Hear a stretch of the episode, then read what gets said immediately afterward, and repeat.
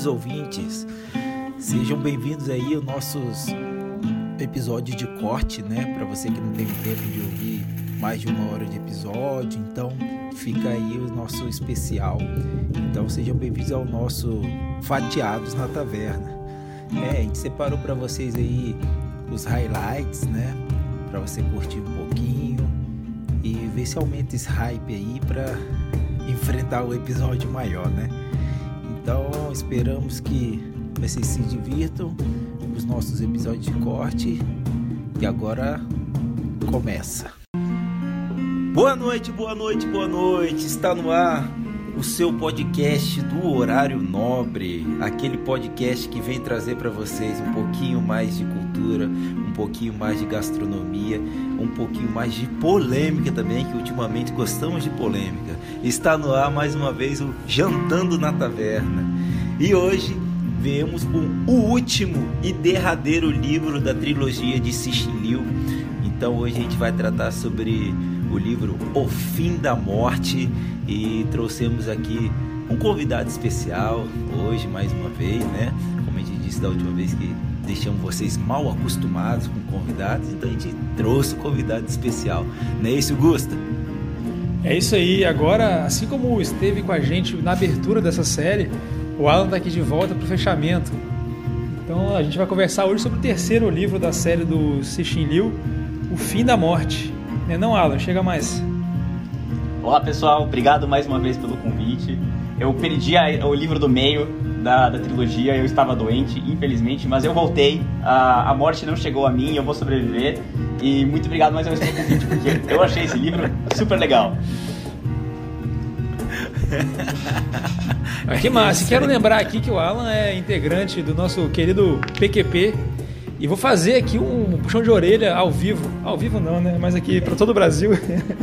Pô, Alan, volta logo. A, a, gente vai voltar em breve. O APQP, a famosa Pulitzer que pariu, no Instagram, arroba Pulitzer que pariu, é disponível em todas as plataformas de podcast. É, é, é o nosso podcast de, de, É nosso clube de livro, de literatura e comédia. A gente começou durante a pandemia e eu acho que o problema que a gente tem sofrido é que a, a vida começou a voltar um pouquinho para os integrantes da PQP. Então a gente está com mais dificuldade de finalmente é. terminar os livros. A gente já gravou um episódio que está tá guardado na gaveta. Eu acho que o BG, para quem acompanha nosso podcast conhece o BG e sabe que é, ele tem que terminar de editar. Grande BG. Grande BG. É, mas a gente já tem mais um livro quase lido, quase todo mundo já terminou de ler. Tem um convite aberto para vocês que será estendido formalmente ainda para ajudar a gente num dos contos desse livro, que é a Festa de Babette. Boa. É, e a gente hum. vai continuar assim, tá? Talvez o ritmo mude um pouquinho, mas a gente está animado para retomar as atividades assim que possível. Boa, legal demais. Agora então que entremos no nosso livro, então chamo você, Gusta, para fazer o nosso resumão. Manda ver. Uau, cara, difícil resumir esses livros do do Cixin, do Cixin Liu. Esse terceiro livro, O Fim da Morte, a gente começa ele mais ou menos no meio do livro 2. Então a gente começa com uma história paralela, porque no livro 2 a gente lembra que a gente estava acompanhando é, o projeto Barreiras, só que a gente descobre agora no terceiro livro que, paralelamente ao projeto Barreiras, era desenvolvido um outro projeto que tinha como objetivo se comunicar diretamente com Trissolares. Então eles queriam mandar um ser humano para se encontrar com Trissolares no meio do caminho, para poder é, talvez negociar e, e aí estabelecer uma comunicação direta. Só que eles chegaram no problema que eles tinham que uma, uma técnica né, para usar uma, uma vela gigantesca e aproveitar a radiação solar para propagar uma sonda.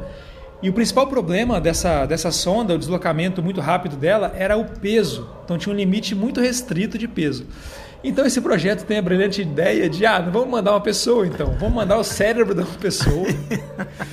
Porque como o Trissolares é muito mais avançado, a chance deles conseguirem, a partir desse cérebro, criar um novo ser humano e que esse ser humano poderia se comunicar então com os solares, eles estavam se baseando nisso. Era isso ou nada, né? Pelo que a, pela que a história fala, não tinha uma outra alternativa, porque eles tinham que baixar muito o peso. Então eles é, encontram uma pessoa que estava com uma doença terminal muito séria e que, que, se interessava por, esse, por essas questões, e o cérebro dessa pessoa é enviada, e aí é a Cheng Xin, que é a nossa personagem principal, que é uma das idealizadoras desse projeto, ela entra em hibernação para ser acordada mais para frente, quando esse projeto estivesse chegando assim no seu momento de decisão, né? Quando o, essa sonda estivesse se aproximando de trissolares. E aí a gente tem um lapso temporal muito grande e é onde os spoilers vão começar a aparecer, né? Então acho que para resumo seria isso, né? O que mais poderia ser dito? Não, eu acho que tá, tá ótimo, né? Tipo, o que você falou. A partir daí não tem mais o que falar, né? A gente já vai estar tá falando muito. E você, Alan, gostaria de trazer mais alguma coisa aí desse resumão? É, eu, eu, tenho uma coisa que me chamou a atenção logo quando eu abri o livro, e até reabrindo ele hoje para preparar para o podcast ele começa com uma tabela de eras, né? Eu, eu não sei como está na tradução de vocês, mas no ah, inglês está Table of Eras. E ele começa no presente, no ano 2010X ali, mais ou menos, e vai indo para era pós-era no futuro, até a última era, que é a linha temporal para o universo 647 do ano 18 milhões e diante. Então você vê que a história pode até começar hoje em dia, mas vai no mínimo até 18 milhões, até três pontinhos. Isso já me deixou muito animado para ver o, o, que, que birotice que ia acontecer nesse livro. eu concordo. Quando eu vi isso, eu falei: Meu Deus do céu, onde esse, esse chinil vai parar, cara? eu, eu concordo com você. Também fiquei animado com esses, esses anos tão, tão longínquos assim, né? Foi muito doido mesmo. Mas é isso aí. A conversa tá boa e vamos aprofundar um pouquinho mais. Então gostaria de pedir Augusta para puxar o fio aí para escolher seu personagem favorito e dar a nota para esse livro. Cara, vamos nessa então, porque, bicho, esse livro realmente tem. Assim, é, o Alan até comentou, né? Sobre a questão da criação dos personagens. E eu, eu até, no primeiro livro, eu, eu até discordei, eu achei que tiveram ótimos personagens. O segundo, a gente tem o Luodi, que para mim é o melhor personagem da série. E eu acho que se tivesse assim uma é, filmes e séries sobre o livro, eu acho que que assim o, o Logi ele, ele, ele teria potencial realmente para ser um personagem é, da cultura popular assim eu acho que ele entraria assim no hall de um, do Luke Skywalker vou, vou jogar para cima. Eu achei o Lodil é um personagem muito bem desenvolvido. Bota Mas esse livro aqui, ele tá complicado de personagem, bicho. Ao ponto que eu tive que dar uma roubadela. Ah, vai pegar dois. não, não é nem isso. Eu botei, eu, eu, eu botei espécie humana como um personagem. Ah, tipo boa. assim, imaginando que como um conjunto de pessoas, a gente observa um certo arco narrativo no sentido que a espécie humana é, toma decisões é, certas e erradas, muitas vezes erradas. É, a gente consegue ver a curva de aprendizado né, desses erros que a espécie humana toma, e ao final do livro a gente pode dizer que tem um final de certa forma poético para a espécie humana e para o legado que a espécie deixou. Então, é, pelo que representa e pela ausência de outros personagens fortes nesse terceiro livro, Aí coloquei a espécie humana. E justamente por não ter personagens muito bem trabalhados e, e quando eu leio eu busco muito assim é, o lado do personagem, acho que isso conta muito para a história. Eu acabei nessa leitura engraçada. A primeira vez que eu li, eu achei o terceiro livro o melhor e essa era a memória que eu tinha. Mas nessa segunda leitura, eu achei o terceiro o pior dos três. Gostei mais do primeiro. Então eu vou dar. Eu não, eu, eu não queria dar 4,5 porque foi a nota que eu dei para o segundo livro. O primeiro eu pulei para 5, né? Aumentei a nota do primeiro. É, mas eu não queria dar 4 também. Acho que 4 é, é, é pouco porque esse livro é, porque ele realmente tem coisas muito, muito geniais. Então eu vou botar um quebrado, vou botar 4,3 para esse livro, a nota dele. Boa, a primeira nota que a primeira nota quebrada que não seja vírgula 5 da história Foi necessário. do podcast. Foi necessário. ano novo, vida nova. Isso. Vamos desapegar essas regrinhas muito estabelecidas. E essa nota é de 10? 4.3 de 10? É de 5. Ah, não, então de tá, cinco, tava, nossa, eles vão criticar mesmo não. o livro. Não, não, não, de 1 a 5. Não, tá mais próximo de bom. É. E você, Alan? Manda pra gente. Personagem preferido, eu acho que, por mais que eu tenha faltado a, a, a, o, o, livro do meio, o Luodi é de fato um personagem sensacional. E eu acho que ele aparece muito mais no segundo livro que no terceiro, que ele aparece pouco, mas ele me marcou muito. E, e mesmo a, a, parte dele no terceiro livro é, é sensacional. Ele é um personagem fantástico mesmo, gosto muito. Sim.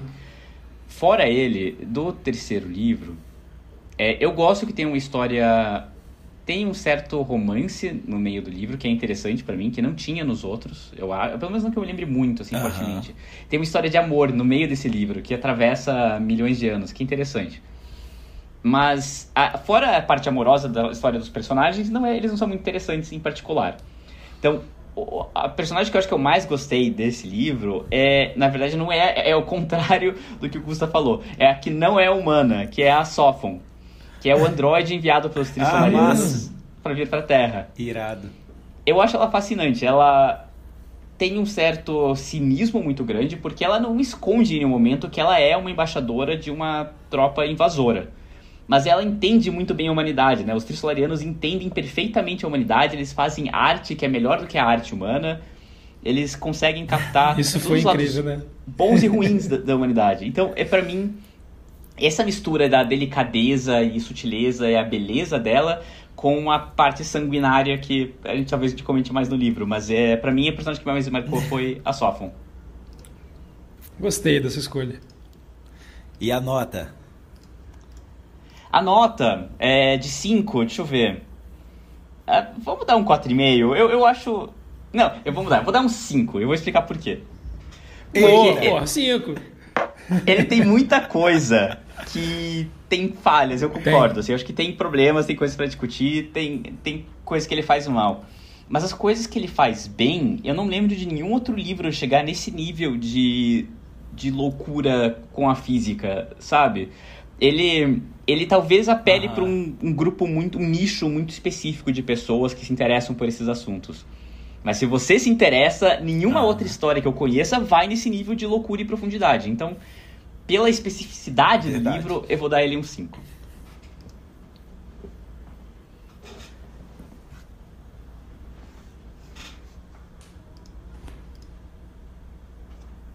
Boa. Então é minha vez agora, né? Isso, vai nessa, vai com tudo. Né, então vamos lá. O, o meu personagem, caraca, meu personagem foi o seguinte: ele ele foi construído do segundo para o terceiro livro e pra, ele me conquistou. É, por quê? Ele conseguiu pegar características que faziam parte do, do personagem favorito anterior, que era o Dashi. Então, o Luodi ele se transformou em algo assim ele se transformou em algo até maior que a humanidade, vamos dizer assim, porque ele foi fazendo parte tão forte da história que não tinha como ele não existir na história mais. E a gente vai vendo durante o livro que quando você acha que ele sumiu, na verdade ele está muito na frente, né? Ele, ele é o futuro do que está acontecendo ali naquele momento. E muito, eu vejo muito do que ele aprendeu provavelmente com Dashi e ele começa a, a implementar assim. Então, você vê ele em, em vários é, pontos, em vários cargos super importantes para a humanidade. Então, isso eu achei que foi o ápice, assim, né? O, o desenvolvimento do Lodi para mim foi muito grande. E ele virou, tipo assim, o supra-sumo do, dos personagens. Então, meu personagem favorito é o Lodi. E a minha nota vai ser 4. Então, a gente veio de 5 4,5 e 4. E, porque, cara, o livro 4.3 é não está permitido mesmo não, né? não trabalhamos com 4.3. Não, é 4. Vamos arredondar. Redondo, Porque, cara, o livro dava para ser muito menor de novo, meu Deus do céu. Ah, eu, isso, eu, isso eu te avisei. É, eu tava pensando, tipo assim, em um momento do livro eu falei, esse livro é muito bom, que não sei o quê. Por quê? Porque como o Alan falou, é, eu sou desse nicho aí que adora essas discussões, as hipóteses e teorias físicas. Mas eu cheguei na parte, no momento do livro que eu falei, porra, mas é só isso.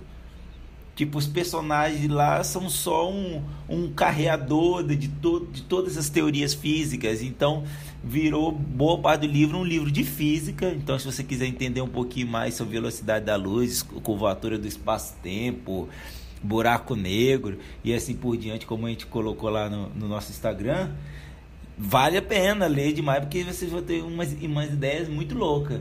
Mas eu acho que depois de uma atropelada assim, que eu falei, pô, o cara se perdeu. Ele tinha que terminar o livro, eu não sabia como.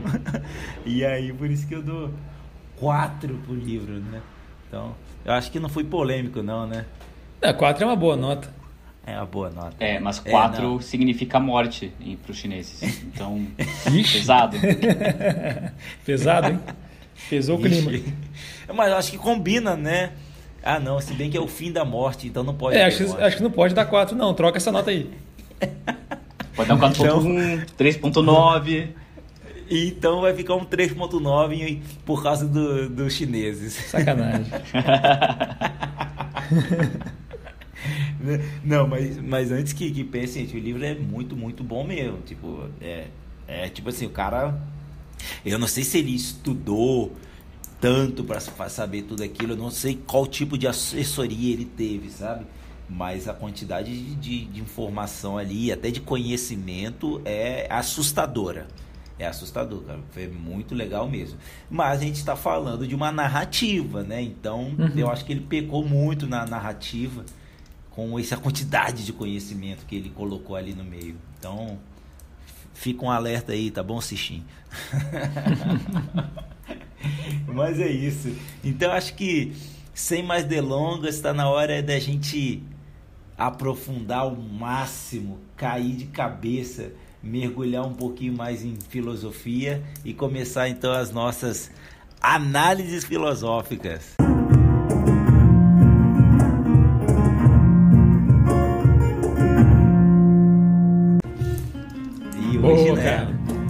Estamos em três aqui, eu já decidi. Eu vou fazer igual fiz da última vez. Separei três pontos mais polêmicos para a gente destrinchar de todas as formas. Mas eu vou deixar nosso visitante, né, que já tinha sido um mau anfitrião da primeira vez, mas hoje quem começa é você, Alan. Posso começar? Eu já adianto que, como filósofo, eu sou um bom advogado, tá? Mas eu vou fazer o meu melhor. É a boa e velha filosofia de bar, preocupa não. Aqui não passa disso. É, o livro, como eu disse, ele é muito louco, ele marcou bastante. E antes de eu entrar demais, aliás, liberou spoiler? A gente pode falar algumas coisas que acontecem no livro? Liberou, ele tá liberado, liberado. Inclusive, vai deixar um aviso aqui, né, pessoal? Para quem ainda não leu o livro, é, dá um pause agora. Fizemos só uma apresentação do livro até agora. Mas daqui para frente é spoiler, então dá um pausezinho, pega para ler e depois você volta e continua essa conversa com a gente. E aí é com você, Alan, agora tá liberado. Agora sim, porque tem spoiler e eu não tenho como falar da parte filosófica sem falar dos spoilers, né? Porque enquanto os outros livros fala, eu acho que era uma história um pouco mais é, longe de batida, mas que a gente já viu outras vezes. É contato com alienígenas, é, é contato com o que uma órbita pode fazer com a história de um planeta, sabe? Tinha coisas que eram um pouco mais, acho que, compreensíveis. E o segundo também, era uma guerra fria, né? Que foi resolvida de uma forma bem inteligente também. O terceiro é uma uhum. loucura só. Porque ele começa a discutir a natureza do universo. E, e assim, é, a gente sabe que no, no universo do livro a galáxia está cheia de outras espécies que matam outras espécies porque é muito perigoso você lidar com vida alienígena, que faz todo sentido. Mataria também. Mas, nesse livro eles começam a examinar um pouco mais. É, além disso, como que as armas são quando você chega num nível galáctico, né? É, a gente, assim, na raça humana, a gente foi de usar violência, sabe? Batendo com os punhos pra, pra usar, sabe? É, armas físicas mesmo, bater espadas e uh, balas, até o momento que a gente está brigando com a física em luta mesmo, sabe? Quando a gente fala de lasers e fala de bombas atômicas, e a gente está usando a física para se machucar. E o que a gente vê nesse livro, até um extremo que chega ao absurdo, É, eu acho que é uma coisa que o Diego não gostou tanto, mas que eu gostei, que ele começa a imaginar. tudo bem, a gente usa a física como arma. Até onde que isso pode chegar? Você consegue fazer com que uma criatura da terceira dimensão vire da segunda dimensão? Você consegue fazer com que buracos no espaço é, destruam a civilização? Você consegue. É, sabe, quando chega nesse nível de complexidade, até que a pergunta que me marcou muito no final do livro é: talvez uma raça suficientemente avançada consiga afetar inclusive a matemática. Inclusive, essa questão de poder usar a matemática como arma. Se alguém vier pra gente e transformar um mais um em três, quebra toda a nossa concepção do que tudo que é, real, sabe? E, e esse nível de abstração Sim. e a complexidade que as armas futuras podem chegar me marcou profundamente. Eu acho que essa é a parte filosófica que mais me marcou mesmo, assim. Como que você consegue transformar a natureza da realidade numa arma. Essa pra mim acho que é, é, é cara, eu concordo muito com essa sensação que você teve, bicho. Porque eu, eu acho que ler esse livro, de certa forma, mudou minha, minha forma de pensar. Mudou, eu não sei em que nível, em que profundidade, mas eu, mas eu, mas eu senti minha, minha forma de raciocinar mudando, assim, ao longo do, do livro, ao longo da leitura. Eu não acho que é uma coisa que vai, que vai passar é, o livro te apresenta a uma escala que você não está acostumado a pensar, tanto de espaço como de tempo. É... Eu concordo plenamente, assim, é, é, a escala é uma coisa que você falou, você sai de uma escala univers, galáctica ou universal para uma escala dimensional mesmo, né? Uma escala da natureza e realidade. Tem uma passagem que me marcou também, em que um dos astronautas que estão na. Eu não lembro qual das naves, se era gravidade ou espaço azul, mas eles são atacados e eles encontram uma criatura, um objeto quadridimensional, né? E o, o Cixin Liu uhum. consegue escrever como que eles começam a entender a realidade a partir da quarta dimensão, em que eles conseguem, olhando para uma espaçonave, olhando para uma pessoa, você vê todas as camadas dela ao mesmo tempo. Não como uma pessoa desconstruída, mas você vê é, você consegue ver todas as. Porque é, é, impossível entender isso completamente, né? O que é enxergar na quarta dimensão. Uhum. Mas eu acho que o autor consegue fazer algo parecido de te levar quase lá, assim, de você conseguir ver uma complexidade de todas as camadas de um objeto, ver um objeto por todos os lados ao mesmo tempo, simultaneamente. É, eu acho sensacional, uhum. eu acho que o livro consegue te levar para esse ponto. Porém, é isso, se você estiver na, na viagem junto, né? Eu acho que ele não é um livro fácil. Eu acho que ele requer uma aula básica de física para você começar a compreender, sabe? E eu tenho dificuldade de. Eu não sei o quanto que o livro não se torna menos acessível por causa disso também. É, não, mas acho que o meu ponto era isso, assim. Eu acho que tem muito a se gostar desse livro. Eu, eu gostei.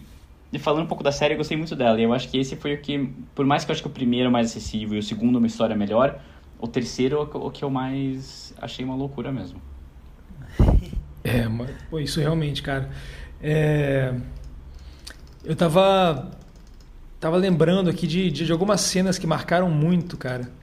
E eu não sei se a gente acabou começando pelo, pelo fim. Eu acho que a última, a última cena do livro mesmo realmente vai ficar pro final, porque eu acho que a gente tem muito que, que conversar sobre o desfecho mesmo.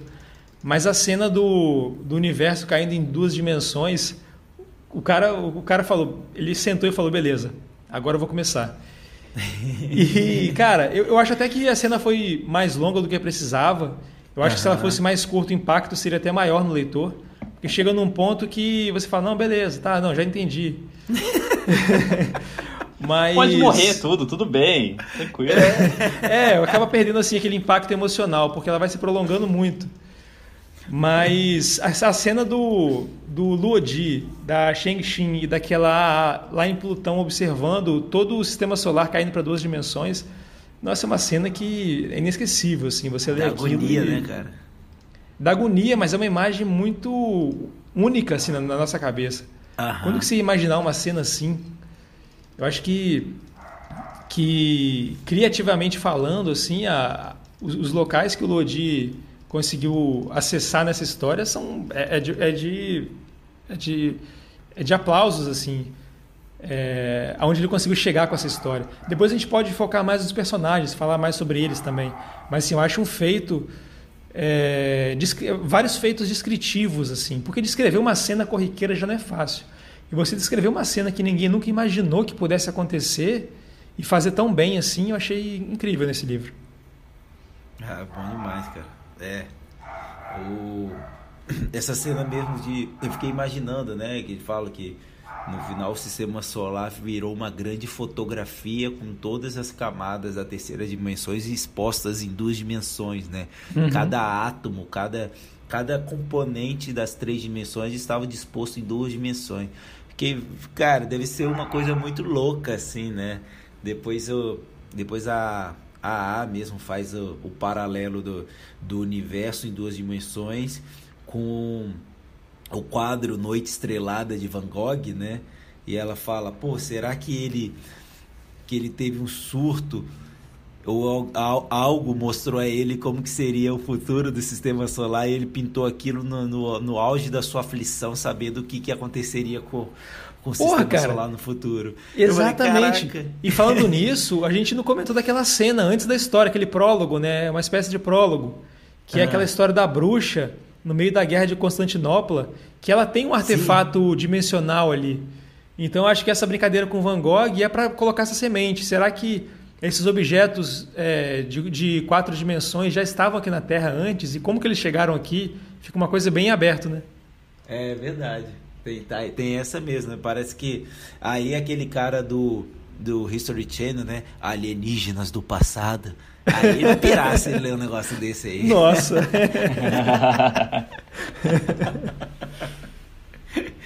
Mas e aí, Ana, o que, que você tem mais para trazer pra gente? Ah, eu acho que da parte filosófica eu vou deixar para vocês agora. Eu, eu, eu, eu, eu, exauri aqui meu lado filosófico, físico matemático. Eu falei tudo que eu sabia. Não era muito.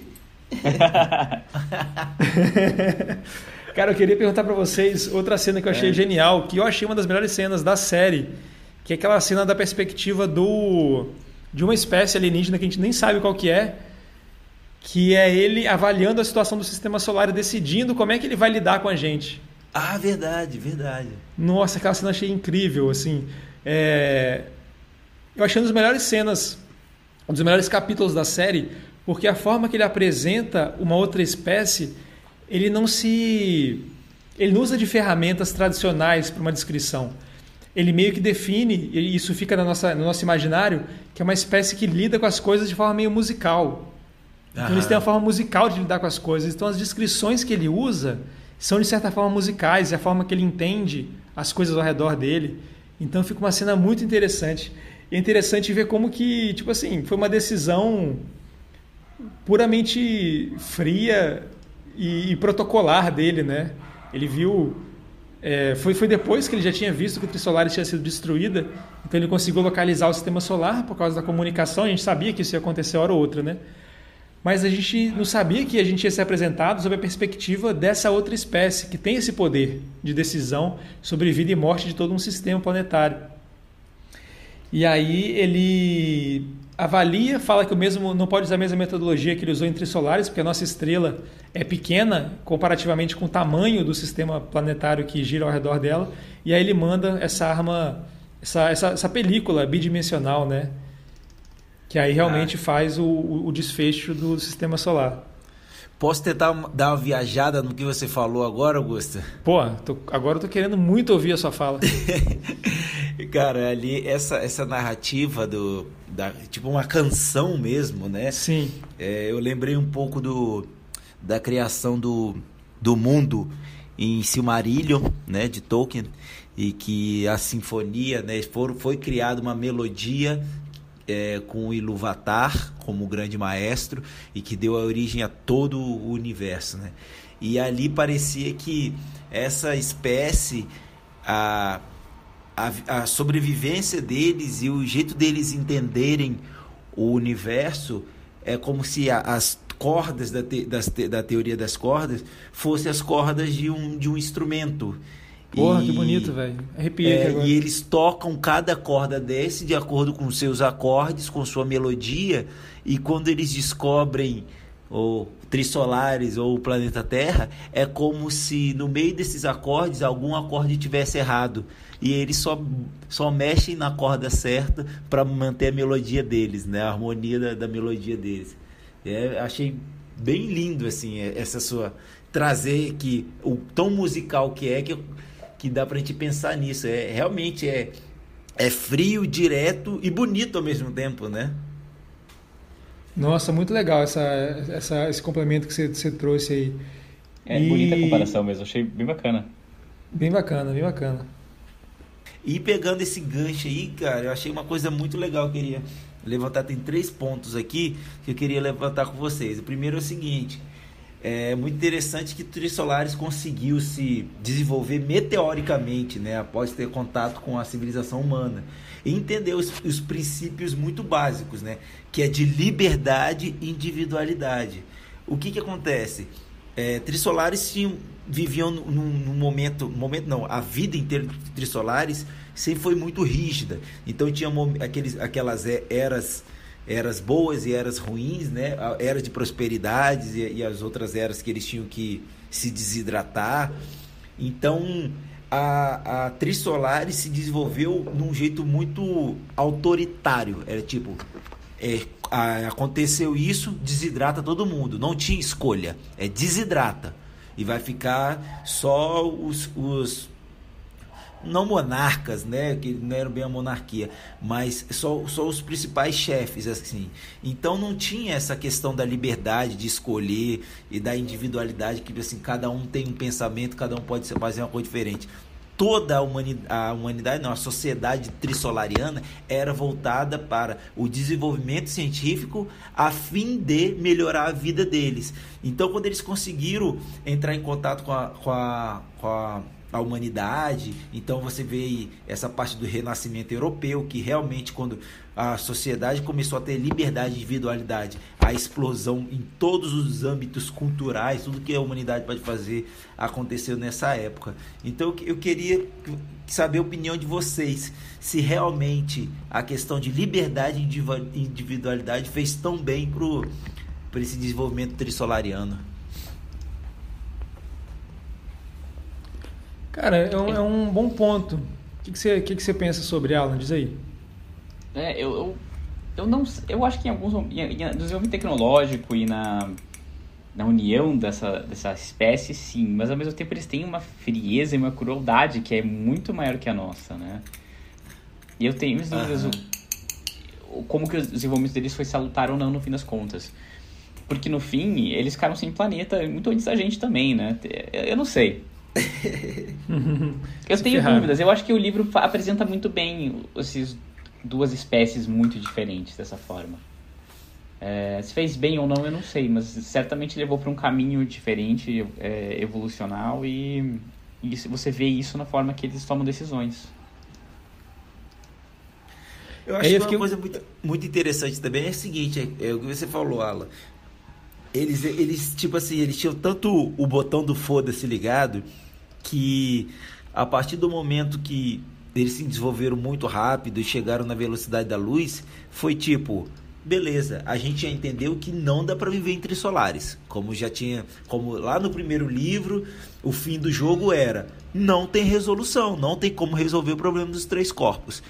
E eles sabiam que eles tinham que ir embora de lá, tanto que eles queriam invadir a Terra. Então eles chegaram no momento que é, Be beleza, a gente já sabe como que a Terra é, já sabe como escravizar os humanos e viver na Terra, vão para lá. Se não der, beleza, a gente pega a nossa frota e vai para outro lugar, né? Eu acho que eles meio que meio que essa frieza deles faziam tipo não se apegar à questão de não, a Terra é muito melhor, vamos para lá, a Terra tem que ser nossa, sabe? Eu acho eu também penso um pouquinho nisso a partir do que você falou.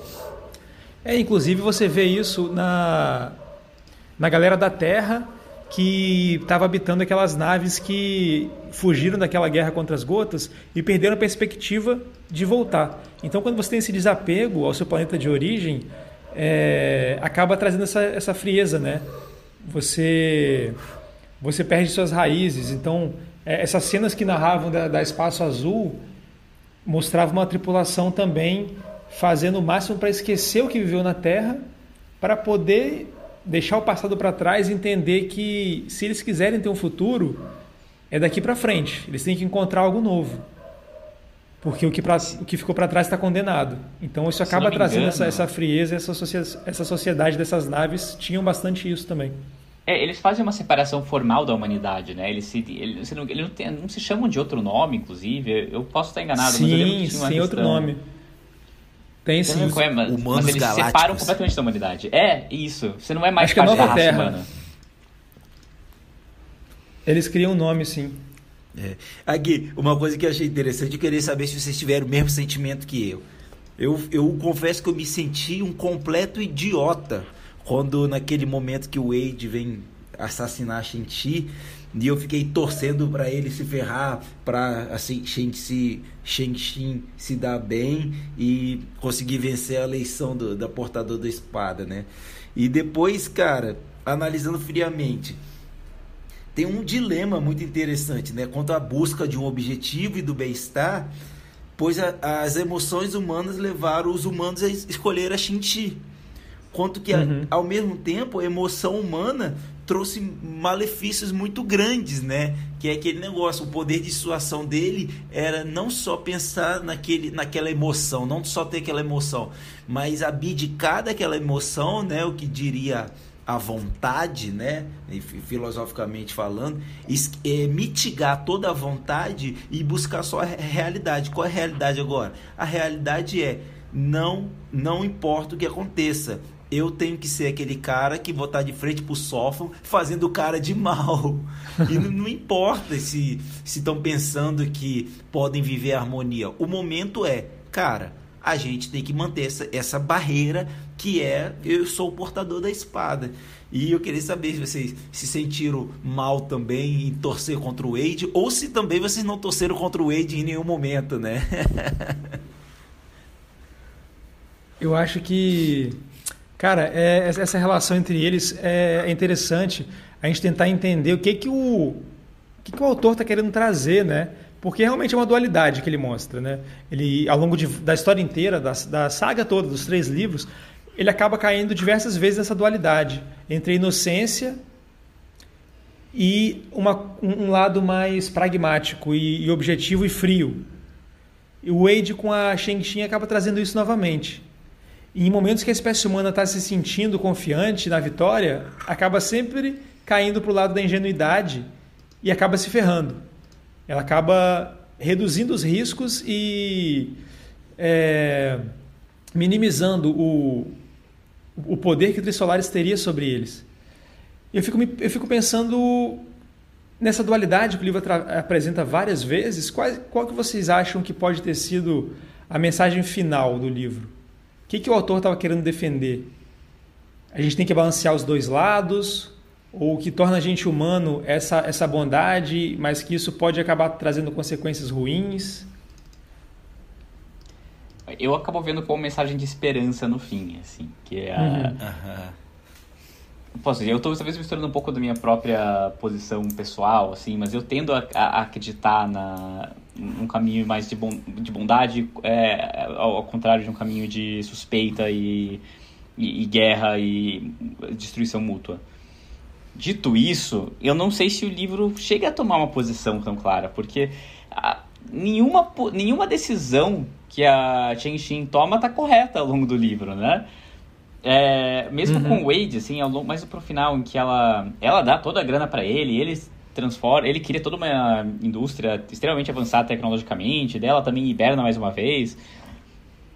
Quando ela volta, ela quer que ele se entregue, né, pro governo, toda a tecnologia que ela tem. E ele morre por isso. A decisão dela causa a morte dele, causa a morte do, do sistema solar, causa a morte de todo mundo. Então, eu acho que o livro quer que você entenda que ela está correta, mas eu não sei se o livro faz um bom trabalho de mostrar que ela estava correta, porque ela toma decisões muito ruins ao longo do livro inteiro. Pô, e é para fechar, gente, aqui as nossas análises filosóficas, eu queria fazer uma pergunta pro Alan. Opa, manda. É pergunta bomba? Calma. Ah, então tá. Primeiro uma perguntinha. Queria falar para você o que, que aconteceu no Big Bang. Resumindo com uma palavra. Tudo. Tudo. É, e agora Outra coisa, tenta de novo. Outra, outra. Quando a massa chegou no momento que, que ela não podia mais suportar, o que, que aconteceu? Um bang. Um, um bang. Uma grande explosão. E com essa grande Em busca do explosão, gancho. É, e com essa grande explosão que eu chamo o quadro pra vocês, pergunta bomba.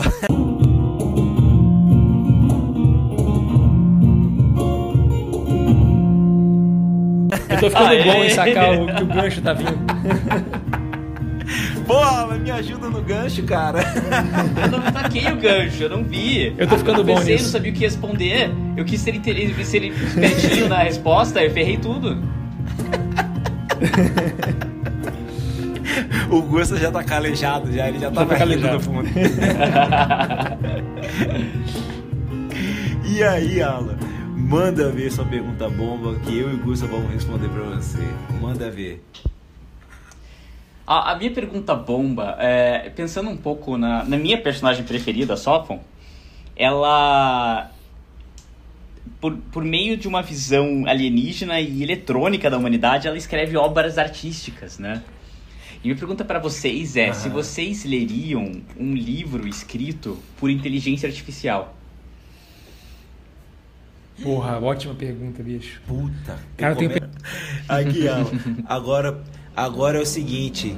Olhe, olhe pro horizonte que tá descendo um fotóide pra explodir tudo em cima de você agora. Fotóide, É a, boa. é a nossa vez de jogar a bomba pra cima de você. A pergunta. Pô, eu gostei ela da sua é pergunta, muito massa. Boa demais. O Alan jogou uma verdadeira bomba pra cima da gente. Meu Deus do céu. É, me O- esforcei nessa, porque eu, eu, eu passei a Pô. semana pensando qual seria a pergunta. Foi, foi muito boa. A pergunta, ela é simples, cara. E eu acho que você já deu um pouquinho da, da sua percepção, né? É, você ali, como um dos candidatos a portador de, da espada, sabendo que, tipo assim, todos os candidatos ali sabiam, tinham todo o conhecimento de tudo que ocorria na Terra, fora da Terra, de tudo que o ser humano era possível, de toda ameaça. Então, todos ali tinham conhecimento. Então, eles podiam tomar uma decisão mais pragmática ou não. Então, a pergunta é: você, como um portador da espada, você se comportaria mais como Wade ou como Sheng Li? Xin, né? Sheng Xin, é. Sheng Xin. É, Então é isso aí, pessoal. Esse foi mais um Fatiados na Taverna, nosso episódio de cortes, só com o supra-sumo do episódio lançado na semana anterior. E se você se interessou, ficou curioso para saber mais do episódio, você tem o episódio completo na nossa linha lá no agregador de podcasts, que você pode escutar onde você quiser, no Anchor, no Spotify e em tantos outros aí disponíveis. E ficamos por aqui então até semana que vem com o episódio completo. Um abraço para todo mundo, valeu!